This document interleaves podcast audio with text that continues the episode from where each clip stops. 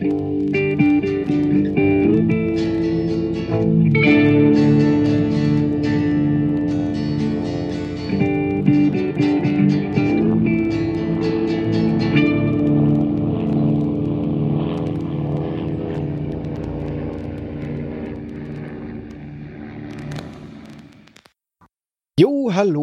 wir begrüßen euch zu einer weiteren Folge von Mesh unter dem Messer. Ich bin euer Yankee Doodle Doktor Raphael und der Rest vom OP-Team stellt sich jetzt vor. Hi, hier ist wieder die Dela. Und der Michael zum dritten Mal. Hallo. Und ich bin wieder der Flo. Hi. Wir besprechen heute die Folge Kennen Sie Chirurgen in Uniform? Oder wie ich vor eben schon anmerkte, Yankee Doodle Doktor. In der Folge geht es um eine Anklage an ja, Filmproduktionen, einen lustigen, klamaukigen Lehrfilm und mit einem bitter ernsten Ende. Ja, ich glaube, das ist wirklich tatsächlich die Story. Jo. Eigentlich relativ kurz zusammengefasst. Und wir haben letzte Woche zum Ende schon bemerkt, wir sind uns über die Folge nicht ganz einig. Wie hat sie euch denn eigentlich gefallen, so grob? Ja, ich fand sie von der Sache her ganz okay, aber mir war es zu viel Slapstick, um es kurz zu machen. jo. Der Folge beginnt auch eigentlich mit einem später immer wiederkehrenden Charakter, nämlich Brigadegeneral Clayton. Der einzige General von den ersten, der wirklich geblieben ist. Und das auch, weil er wahrscheinlich nicht vom Anfang an Vollarsch war. Der wirkt tatsächlich etwas entspannter und macht halt, spricht ein, dass er jetzt ihnen berichten wird von einer Einheit, die unter seinen Fittichen steht. Und dann sieht man Schnitt. Es ist ein Kamerateam dabei und er sagt, ich habe genau die richtige Einheit für sie.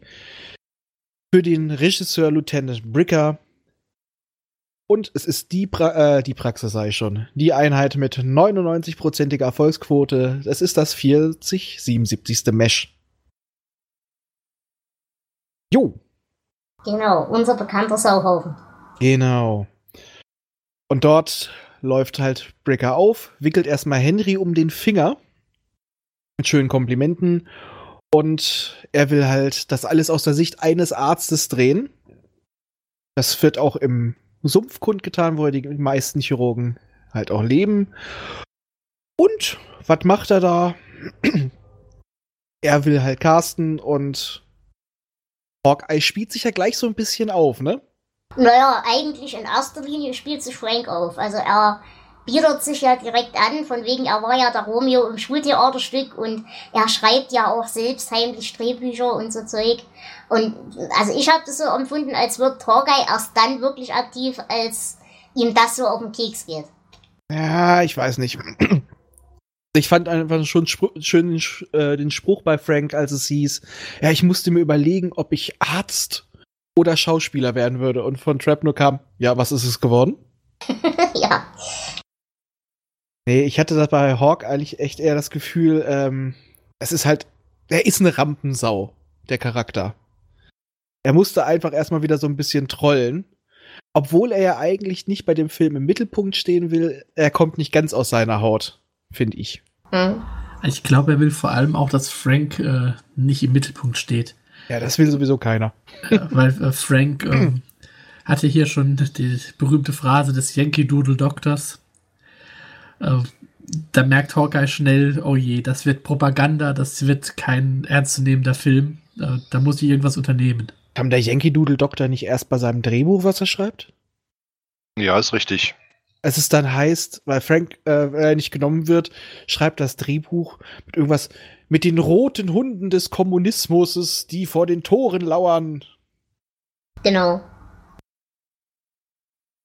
Ja, aber wie gesagt, also auch für mich war das wirklich so ein Ding. Klar, er kommt nicht aus seiner Haut raus, aber es geht, glaube ich, für mich wirklich tatsächlich mehr darum, Frank in die Parade zu fahren. Ja, das ist auf jeden Fall mindestens der Bonus. Jo, aber was, Henry, hm? was mir noch zwischen den Folgen aufgefallen ist, war die äh, so diese diese äh, krasse Überleitung, wo ähm, äh, das Mesh 4077 so angepriesen wurde und der letzte Satz war Real Soldiers, also wahre Soldaten. Ne? Und dann siehst du in der nächsten Szene sofort Hawkeye und, äh, und Shepard tanzen. Ne? So als wahre Soldaten. Mhm, genau. Und so diese, diese konterkarierenden äh, Übergänge finden wir in dieser Folge öfters. Ja, das stimmt allerdings. Wie Ähm, fandet ihr denn allgemein erstmal die Argumentation, dass äh, Henry sich da voll drauf einlässt? ja, Henry, Henry fühlt sich gebauchpinselt einfach. Das einfach, ja, hier, wir kriegen damit Aufmerksamkeit, sonst wird da ist Mhm. über eine andere Mesh-Einheit gedreht und wir gucken in die Röhre. Im Endeffekt kriegen die ja überhaupt nichts dazu äh, davon. Die ja, bekommen nur ein bisschen Publicity in der Heimat. Das war's. Mm, Ja, ich glaube, da hängt schon noch ein bisschen mehr mit dran. Also einerseits klar das Ding mit der Publicity in der Heimat, aber ich glaube tatsächlich, Henry denkt so weit, wir haben ja später und vorher auch das Problem gehabt, wenn er jetzt irgendwelche Hilfsmittel braucht und so weiter, dass sich die Oberen da gerne mal querstellen. Ich Und glaube, ich glaube, wenn du da als Propaganda-Film-Team quasi da so ein bisschen mitmachst, hast du eventuell zumindest die Chance, dass sie da schon eher mal was äh, unter den Tisch fallen lassen. ja, das glaube ich nicht. Erstmal haben sie dafür Raider. Zweitens brauchen die, glaube ich, intern kaum mehr Werbung. Die haben eine 99-prozentige Erfolgsquote. Und äh, ich glaube nicht, dass diesen Film Leute irgendwie intern großartig geguckt hätten. Nee, ich glaube, äh, Dela meint eher, dass äh, Henry versucht, sich bei Pricker, heißt der Pricker? Ja. Ricker Ja, heißt er, ja. ja. Mhm. ähm, so ein bisschen äh, auf die. Sonnenseite zu stellen, genau, einzuschleimen, ähm, damit er halt Vorteile davon hat, wenn Genau. mal wieder was anliegt. Ja, aber Bricker hat doch auch keine, keine Macht. Ja, aber er kennt ja jeden. Ich meine, er hat gute Kontakte zu den, Journal Ah. zu den Journalen und so Ah. weiter. Also ver, ähm, verkennen mal nicht die Macht von diesen Public Relations Leuten. Eben. Das Die können da sehr, sehr viel ausrichten. Ja, aber ich meine auch mal vom Rest, der wird in der Folge wirklich wie eine Witzfigur dargestellt. Also da, Ja. da interpretiere ich jetzt gar nicht so viel rein, weil der wird wirklich als der größte Depp dargestellt, der noch fordert, ja, äh, bluten, dass er noch nicht gesagt hat bei der Aufnahme der Patienten, bluten sie dramatischer. Da hat, das hat noch gefehlt. Ja, das stimmt. Also ich weiß nicht. Also ich ja, meine, ich, rechne halt Henry auch immer gerne ein bisschen strategisches Denken zu. Das mag vielleicht zu viel erwartet sein, aber. Ich glaub schon, da nicht, liegst du dass gar er nicht so nur, auf falsch. die, nur auf die, auf die Komplimente reinfällt. Das glaube ich nicht. Hm, Also ich finde gerade in der ersten Staffel ist Henry noch wirklich sehr dämlich dargestellt. Mhm. sehr treu doof. So nach dem Motto, ich will hier nicht sein, ich will meine Zeit hier nur rumkriegen und der sich auch gerne Bauch pinseln lässt. Von Raider, Raider kriegt ihn oft so rum, die Sumpfbewohner kriegen ihn oft so rum. Ja, Von stimmt daher, Ja, aber er hat auch häufig genug in den, in den, in den äh, richtigen Situationen die richtigen Argumente, ne? Also ganz so, so doof wird er eigentlich nicht dargestellt, finde ich. Das denke ich auch. Also, ähm, naja, auf jeden Fall desinteressiert meistens. ja, er kommt so ein bisschen trottelig rüber, aber ich glaube, ähm, das meiste ist einfach kein Bock. Äh, der hat schon ein bisschen was auf dem Kasten. Ich meine, der Mann ist, äh, Ja. Er ist ein guter Arzt, aber er ist kein guter Kommandeur. Das muss Ja. man sagen. Da bin ich bei dir. genau, aber er ist irgendwie immerhin in diese Position gekommen. Also, Ja, weil er auch, weil er auch, weil er auch ein leitender Arzt äh, zu Hause war. Dadurch Mhm. ist er wahrscheinlich automatisch in eine leitendere Position gekommen, weil er schon gewohnt ist, ein Team von Ärzten zu führen. Und vielleicht, weil er weiß, dass man den richtigen Leuten auch mal Gefallen tun muss. Das schreibe ich tatsächlich eher Raider zu als ihm. Hm. Weil ich glaube, ohne Raider hätte er da so einiges nicht geschafft. Naja, reden wir doch mal über die eigentlichen Dinge, die sich daraus entwickeln. Wie gesagt, es wird dann mehr oder weniger entschieden, dass jetzt äh, Hawkeye der, ich sag mal, leitende Schauspieler in der ganzen Sache wird. Und es soll ja eigentlich wirklich ein absolut dreckiger Propagandafilm werden, dass das alles Freiwillige sind und so weiter und so fort. Und das stößt ja schon auf sehr arge Kritik innerhalb des Teams. Ja, auch allein schon, was in, im OP passiert, wo er sagt, ja, können Sie es nicht mal ein bisschen dramatischer machen? Und der Spruch, ja, kannst ja mal die Gallenblase anheben, dann kann sie, kann sie mit, der, mit der Leber kämpfen oder lass sie Mhm. mal winken. Da geht, merkt man schon, wie äh, Hawkeye das so richtig auf den Nerv geht. Weil der die echt bei ihrer Arbeit behindert. Für gute Bilder. Aber. Und? Aber auch die ganzen gestellten Szenen, die er dann auch mit Henry und ähm, Raider dreht, die sind ja auch wirklich, also das ist ja wieder, um ihn wirklich als Depp dazustehen. Ja, ihre Brille reflektiert, müssen sie die tragen? Äh, ja, sonst sehe ich nichts. Ja, dann gucken sie nach unten. Aber gucken sie ihren Commander an. Aber gucken sie bei nach unten. Aber gucken sie ihn dabei an. Genau, die ist fantastisch, die Szene. Da habe ich mich gefragt, ob sich der Hollywood nicht selber ein bisschen auf den Arm nimmt. Ja, ich glaube auch schon, dass also der, äh, der Lieutenant Bricker ist wirklich eine einzige Anklage auf Hollywood. Klar. Aber komplett durch die Bank. Wirklich nur das Lächerlichste und das Bösartigste. Ich meine, Ja, und wie, vor allem dieses Selbstverliebte auch. ja, und wie er auch hochgekommen ist. Mit seiner dritten Ehefrau, die er geheiratet hat. Sie hat ihn ja so weit nach vorne gebracht. Die hat er so viel zu verdanken. Seine Schullehrerin, ob sie noch lebt? Hm. Genau. Und besonders genial, eben um diese Selbstverliebtheit auch da darzustellen. Äh, Raider soll ihn ja so ein bisschen ablenken. Genau. Und ich finde das so fantastisch, wie er wirklich sogar die Schwester stehen lässt, die ihm ja schöne Augen macht, nur damit er von sich selber erzählen kann und wie toll er denn ist und was er denn für ein Hecht ist. Ja, ne? Das fand Mhm. ich auch so eine ziemlich zentrale Szene eigentlich in dieser Folge. Ja, wie also die führt das Ganze wirklich so, so ähm, eigentlich fast komplett ad absurdum, ne? Dieses ganze Propagandasystem da. Ja, es, wie gesagt, es geht ihm eigentlich primär nur um sich selber und er sagt dann, Authentizität, Authentizität. Entweder ich Hm. mache es so, wie ich es will, oder ich mache es gar nicht. Hm? Und äh, das kommt ja später auch noch mal raus. Er formuliert es dann nur noch mal ein bisschen anders, als die beiden Jungs nämlich die Ablenkung nutzen. Ja, die belichten ja den kompletten Film. Ja. Sehr dreist. Oh, guck mal. Ah, da, ist, da siehst aber schön aus. Ja, oh, ich mache mir eine Doppelvorstellung. Ja, die haben richtig. Spaß dabei, ne? Ja, das war richtig schön. Und äh, wie er dann sagte, wissen Sie, ich kämpfe nicht, ich gebe gleich auf. Was ja von der Sache her eine vernünftige Einstellung ist. Also für einen Hm. PR-Mann. Naja. Der geht den Weg des geringsten Widerstands, der Mann. Ja, er hat's aber halt von der Sache her auch einfach nicht nötig. Also. Nö, das eigentlich nicht. Aber dann sage ich mir auch, wieso hat er dann wirklich äh, die Kameraausrüstung und den Kameramann dagelassen? Naja, er macht sich halt nicht die Mühe, äh, selber was mitzunehmen. Das kann der Kameramann ja irgendwann tun, wenn er nachkommt. Ja, der hätte eigentlich sonst mitnehmen können. Also wenn er, wenn ich, ich hätte, wenn ich pissig gewesen wäre, hätte ich den Typen einfach gesagt, nee, nehme ich jetzt mit. Ich drehe woanders. Naja, das hat er ja tatsächlich versucht. Sie haben ja dann den Kameramann so mehr oder weniger bestochen und weggekauft. Genau. Okay, das habe ich nicht mitgekriegt. Okay. Also Jo. es wird ja dann erst tatsächlich versucht, über Henry zu gehen, dass der da irgendwie eingreift. Und als der das nicht macht, dann wird mehr oder weniger direkt der Kameramann bestochen, von wegen, willst du nicht noch drei Überstunden schieben? Ja, Ich hätte das einfach nur verstanden, so nach dem Motto, ähm, können wir das nicht selber drehen? Hm, geht das? Und die nächsten Szenen war schon, wo sie anfangen zu drehen mit dem Kameramann. Was erst noch alles recht unverfänglich wirkt, also nicht wie das, das Endprodukt. Naja, unverfänglich. Also es geht ja schon mit der Szene los, wo sie äh, quasi die, die Einstiegsszene nochmal drehen mit dem Banner oder mit dieser Zeltplane da vorne Mhm. dran.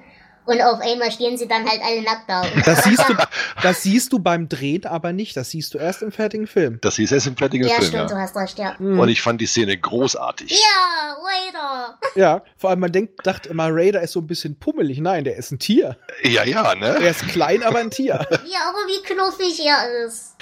Ich glaube, der tut, der tut mir so leid, der Schauspieler. Stell dir mal vor, du kommst da an, von der Frau ziehst dich aus, zeigst deine Muckis und oh, wie bist du knuffig. Aber das kommt ja auch immer wieder, dass Raider in der Beziehung echt schlechte Karten hat, der arme Hund. Ich würde ihn nehmen. Ich Ja. mag Raider. Ja, weil er so knuffig ist und dann ist er ist erstmal geknickt. Na, aber vor allem, weil er so ein kriminelles Genie ist in den ersten Staffeln. Das definitiv. Das definitiv. Ja, und dann kommt es eigentlich auch schon relativ schnell danach dazu, dass die den General einladen zur Vorführung im Zelt.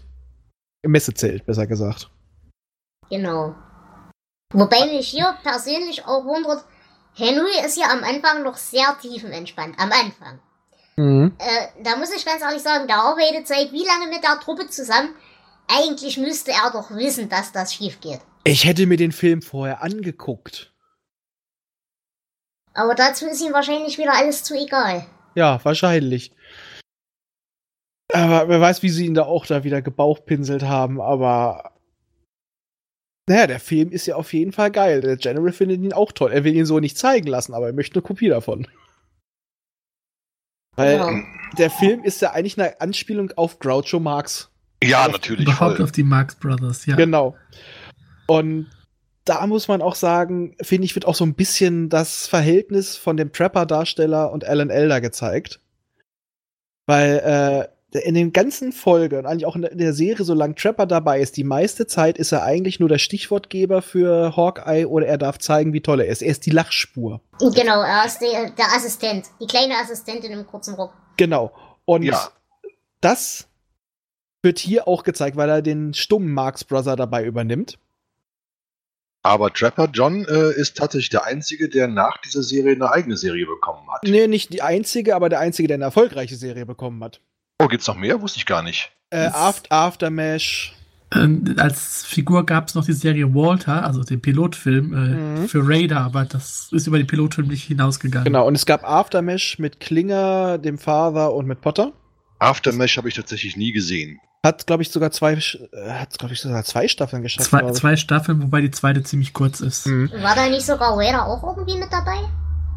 Keine Ahnung, vielleicht Ich- mal kurz. Glaube nicht höchstens mal als Gast in einer Folge. Mhm. Genau. Aber, ähm, naja, aber das war halt auch nicht mehr der Schauspieler bei Trapper John MD. Leider, wäre cool gewesen.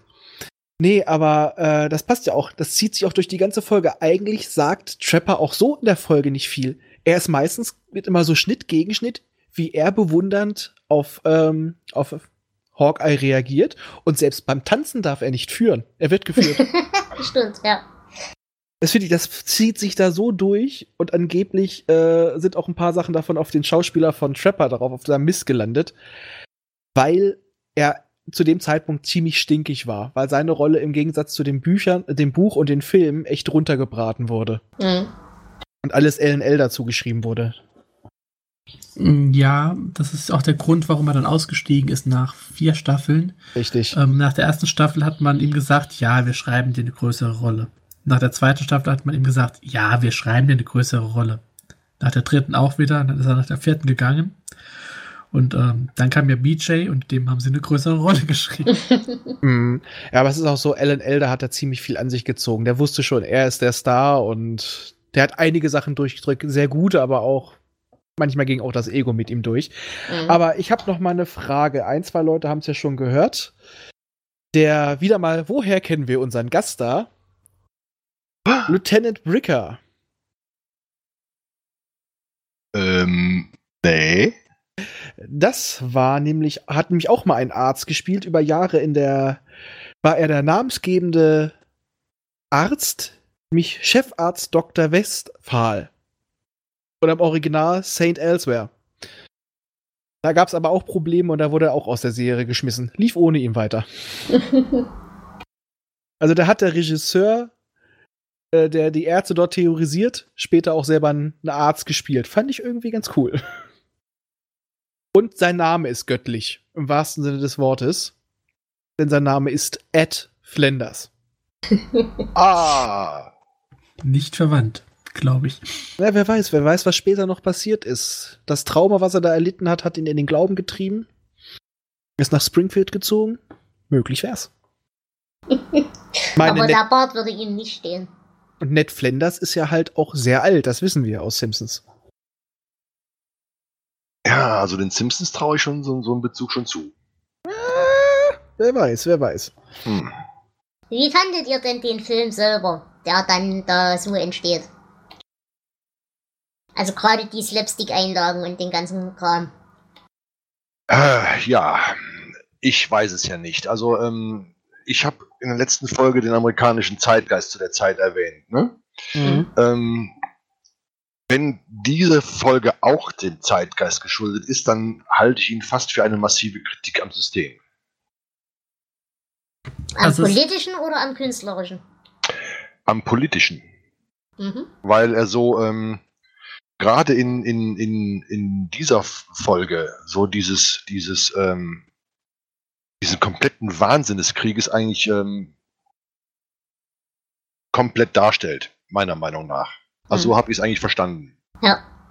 Zusätzlich der Seitenhieb auf die ganze Propaganda, die hier läuft, äh, ähm, von wegen, wir sind die Guten, wir bringen den Frieden in die Welt und weiß der Teufel nicht was, äh, dargestellt oder transportiert über diesen Sergeant Bricker mit dem, ähm, ja, Propagandateam halt. Auch das wurde in dieser Folge meiner Meinung nach eigentlich, äh, wie sagt man, äh, dekonstruiert. Ja, es ist die erste von, von einigen wirklich direkten Antikriegsfolgen von Mesh. Mhm. Ähm, ja, das Wort habe ich gesucht. Ja. Aber das kommt auch. Ne, bitte.